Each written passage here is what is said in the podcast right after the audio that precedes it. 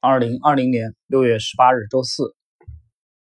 读书笔记呢？今天是进入第三十集的内容。那我们进入本书的第十六章。小道消息，人们多么想要小道消息！人们不仅乐于打听小道消息，也积极的传播它。这些都是贪婪和虚荣心在作怪。有时候看到那些聪明绝顶的人费尽心思打探小道消息，不免令人感到好笑。提供这类消息的人不会去在意小道消息品质的好坏，因为打探消息的人并不是只接受好的消息，而是任何消息都可以。如果小道消息灵验，那很好；但如果不灵验，那就希望下一次啊运气好一点。谈到这里，让我想起经纪公司里面的一些客户，有一种专门提供小道消息的传递者或者作手。从开始到最后，始终相信小道消息的运作模式。他们认为，经过适当传播的小道消息是公开宣传的最高境界，是世界上最好的促销手法。因为听小道消息和报小道消息的人都会散播小道消息，于是小道消息的传播成了没完没了的持续广告。小道消息的传递者之所以这么努力，是因为他有一种错觉。以为只要活着的人就抗拒不了在适当时机下发布的小道消息，所以他们认真的研究巧妙散播小道消息的艺术。我每天都能从股市中各种不同的人那里得到数以百计的小道消息。现在我要告诉你一个有关小道消息的故事。与这条小道消息有关的股票是婆罗洲锡业公司。你还记得这只股票上市时的情景吗？当时正是股市最狂热的时候。发行集团采纳了一位银行家的建议，决定不让承销团慢慢的接纳，而是立刻开始公开上市发行。这是个好主意，但由于他们缺乏经验，因而犯了大错。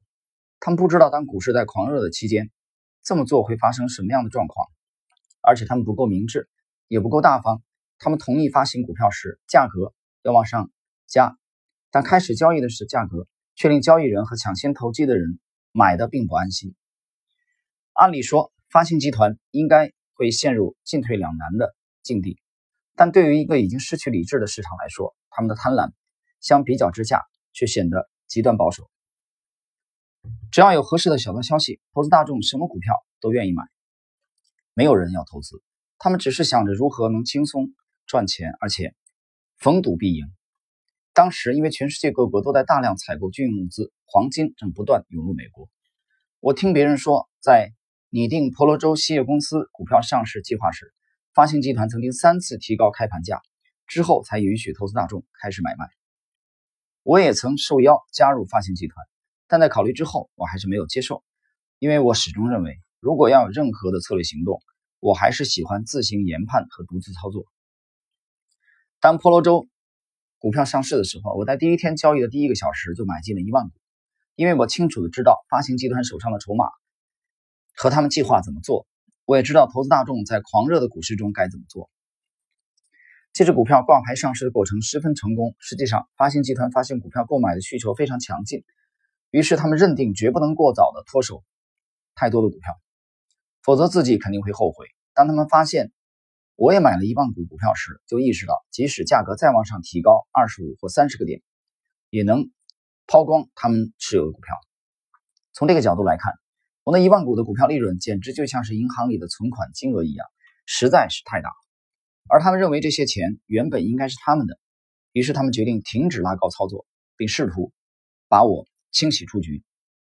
但我不为所动，所以他们只好当做运气不好，不再理会我，因为他们不能让市场行情溜走，失去对市场的控制。接着，他们又开始拉抬股价，并且尽可能的不再失去能控制的任何一张股票。当他们看到其他狂飙的股票创新高时，心中就开始涌起了将会有数十亿美元进账的期望。然而，当婆罗洲锡业涨到一百二十美元时，我就把手上的一万股卖给了他们。我的卖单压抑了涨势，发行集团也暂时放缓了拉升的速度。在接下来的一波上涨过程中，他们又再度拉抬股价，设法为这只股票创造热络的市场。并开始大量进行调节持仓的动作，但事后证明这样的拉抬行动成本太高。最后，他们把股价 拉抬到一百五十美元，然而多头市场的鼎盛期已过，后来他们只能在市场下跌的过程中，尽可能把股票卖给喜欢在大幅回档时买进股票的人。这些人有一个错误的理念，就是认为一只股票曾经涨到一百五十美元，当它回档到一百三十美元时，就算是很便宜了。要是能回档一百二十美元，那将是捡便宜的大好时机。除了上述谈的之外，发行集团还会经过。事先散布消息给场内交易员，而这些人往往能够创造出短暂的热络的市场。随后他们会再散播消息到经纪商，每一种小伎俩都只有一点点的帮助。发行集团也会用尽全身力气来让他们知道，但效果都不怎么理想。其主要问题在于，做多股票的时机已经过去。傻瓜们已经中了股票的圈套而被套牢，但婆罗洲那帮人并没有人意识到这个道理，也不愿意承认这个事实。那个时候，我和妻子南下到棕榈滩，啊，正在度假中。有一天，我在格雷莱俱乐部赢了一点小钱，回家之后，我给了妻子五百美元分红。说来也巧，他在当天的晚宴上遇到了婆罗洲锡业公司的总裁魏森斯坦先生。当时他是该公司发行集团的管理人。过了一段时间之后，我们才知道，原来当天晚上这位先生坐在我妻子旁边的这件事是被刻意安排的。魏森斯坦先生在晚宴上对我妻子大献殷勤，极力的讨好他。就在晚宴结束时，还故作神秘的对他说：“李文斯顿夫人。”我要做一件从来没做过的事，我很乐意这么做，因为你很明白这意味着什么。他停顿了一下，眼巴巴地望着我妻子，仿佛想确认他应该是聪明又机灵的人。他从他的神态中看出了什么，因为他的意思完全表现在脸上。然而他只听他说了一句：“请讲。”是的，利文斯顿先生，遇到您和您先生让我感到非常荣幸。我想说，我的赤诚之心，天地可见。我希望以后能经常见到您两位。我可以确定，不用说，您也知道，我要告诉您的话是绝对机密。然后他轻声地说：“如果你现在买婆罗洲西业的股票，保证您会赚大钱。”他问道：“真的吗？”就在我要离开饭店之前，他说：“我收到封电报，消息至少要几天之后才会公布。我将全力收购这只股票。如果明天开盘时你能买到一些。”那么我们就是在同一个时间用同一个价格买进了。我向您打保票，婆罗洲锡业一定会上涨。这件事我只告诉您一个人，您是唯一的一个知道这个消息的人。妻子向他致谢，然后告诉他，他对股票投机一窍不通，但他拍胸脯保证，只要照照他的话做，其他事不知道也没关系。为了确保他听懂了他的意思，于是他又把刚才的建议重复讲了一遍。你要做的事就是就是买进婆罗洲锡业，多少都可以。我可以保证，买这只股票绝对不会亏钱。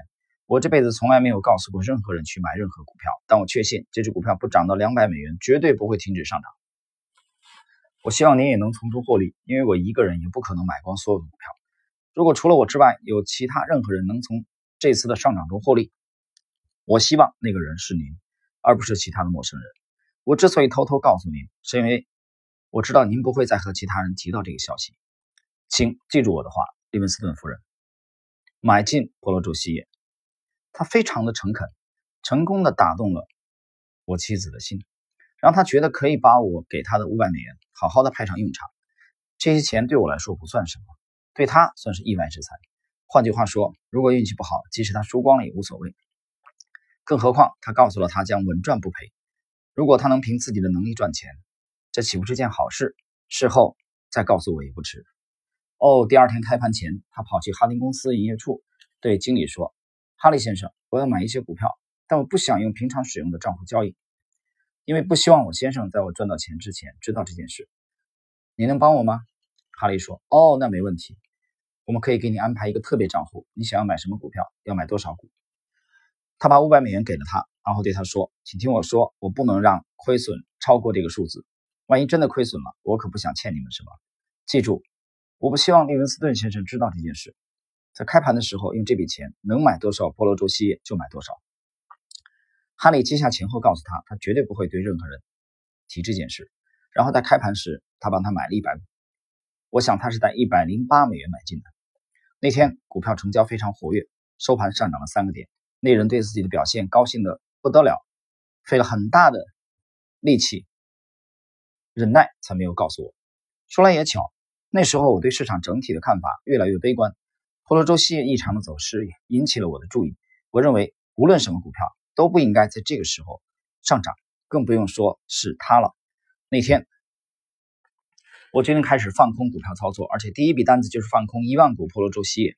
我觉得如果不是我放空这只股票，它应该会上涨五到六个点，而不是只上涨三个点。第二天开始，我再放空两千股，临收盘前又放空两千股。那天股价跌到了一百零二美元。第三天早上，哈丁兄弟公司棕榈滩分行的经理哈利在等我妻子。通常他会在上午十一点左右散步到营业厅，除了看看行情以外。顺便看我在做什么。哈利一看到他，就把他拉到一边说：“李文斯顿太太，如果您要继续持有那一百股婆罗洲锡业，你就必须拿出更多的保证金。”他说：“但是我没钱了。”哈利说：“我可以把它转到你的平常账户。”不行，他反对说：“这么一来，我先生就知道。”哈利说：“但是你这个股票账户已经亏光，并变成负数了。”我妻子说。可是当初我很清楚的告诉过你，我不想亏损超过五百美元，甚至连五百美元都不想赔掉。我知道利文斯顿先生，但是我利文斯顿夫人，但是我不想在没有得到你同意前就卖出。现在，除非你授权我继续持有仓位，否则我只好卖出。但这只股票在我买进那天表现的很好啊。他说：“我不相信这么快就跌成这个样子，你信吗？”不，我也不相信。哈利说：“经纪公司的人必须学会安抚客户。”哈利先生，这只股票出了什么事？哈利其实是知道怎么一回事的，但是把内情告诉他，就得把我也说出来。然而客户的交易情况是不能泄露的，所以他只能说我没有听到有什么不寻常的事情发生，也不知道下跌的原因。瞧，现在又创了新低。他指着报价板。妻子目不转睛地看着不断下跌的股票，哭喊着：“天哪，哈利先生，我不想失去那五百美元，该怎么办？”我不知道，利文斯顿先生。但如果我是你，我会去问利文斯顿。哦不，他会跟我说不希望我做投机买卖。如果我要做，他会帮我买卖股票，但是我从来没有在他不知情的情况下做过任何交易。我不敢告诉他。不要紧的，哈利安慰他说：“利文斯顿先生是个了不起的作手，他知道你现在该怎么做。”看到他猛摇头，他 不怀好意的加了一句：“不然你就得再拿一两千美元出来。”保住你的婆罗洲锡业股票。说到拿出更多的保证金，他当场呆住了。他又在营业厅闲逛了一会儿，随着市场越跌越多，最后他只好硬着头皮到我坐着看报价板的地方，告诉我他有话要讲。我们一起走进一间私人专用的办公室，他把整件事的来龙去脉告诉我。我听完后告诉他：“傻孩子，你就别再管这只股票了。”他保证不再插手。于是我又给了他五百美元，然后他就高兴的离开了。这时，股价已经跌到一百美元的面值。讲到这里，我才明白到底是怎么一回事。维森斯坦是个聪明人，他认为妻子我妻子会告诉我他讲的事。我听完后就会研究这只股票。他知道我总是注意市场动态，而且以大进大出的交易闻名。我猜他认为我会买进一两万股。这是我听过最精心策划、处心积虑的。一个小道消息，但他还是出了差错，而且是非错不可。首先，妻子恰巧那一天意外的获得了五百美元，而且比平常更勇于冒险。他希望靠自己的本事赚点钱，同时抗拒不了这种诱惑，因此就信了这个小道消息。他了解我对外行人从事股票投机的看法，所以不敢对我提及此事。维森斯坦失算的原因在于没有完整的摸清我妻子的心理。其次。他对我是属于哪种交易者的看法也是大错特错。我从来不听小道消息，更何况我看空整个市场。他以为婆罗洲锡业异常波动并上涨三个点就能成功吸引我买进，其实正是因为这一点，才让我选择了婆罗洲锡业开始放空操作。听完妻子的故事之后，我的心情就变得更加迫切的放空婆罗洲锡业。每天早上开盘和下午收盘前，我都会规律性的放空卖出一些，直到有一天发现了一个很好的机会，我才回补了空单，并赚取了大笔的利润。听信小道消息来操作，我认为是极为愚蠢的行为，所以我从不听信小道消息。我经常觉得那些追求小道消息的人，就像酒鬼一样，他们无法抵御诱惑，总是希望能痛饮一番，竖起耳朵来听信小道消息，是再容易不过的事。听信别人来操作，永远不会比自己研判操作来的快乐。根据自己的判断操作，是你实现靠操作赚钱心愿的第一步。以追求小道消息操作而获利的这件事来看，与其说是被贪婪给蒙蔽了。倒不如说是被想不劳而获的行为给困住了。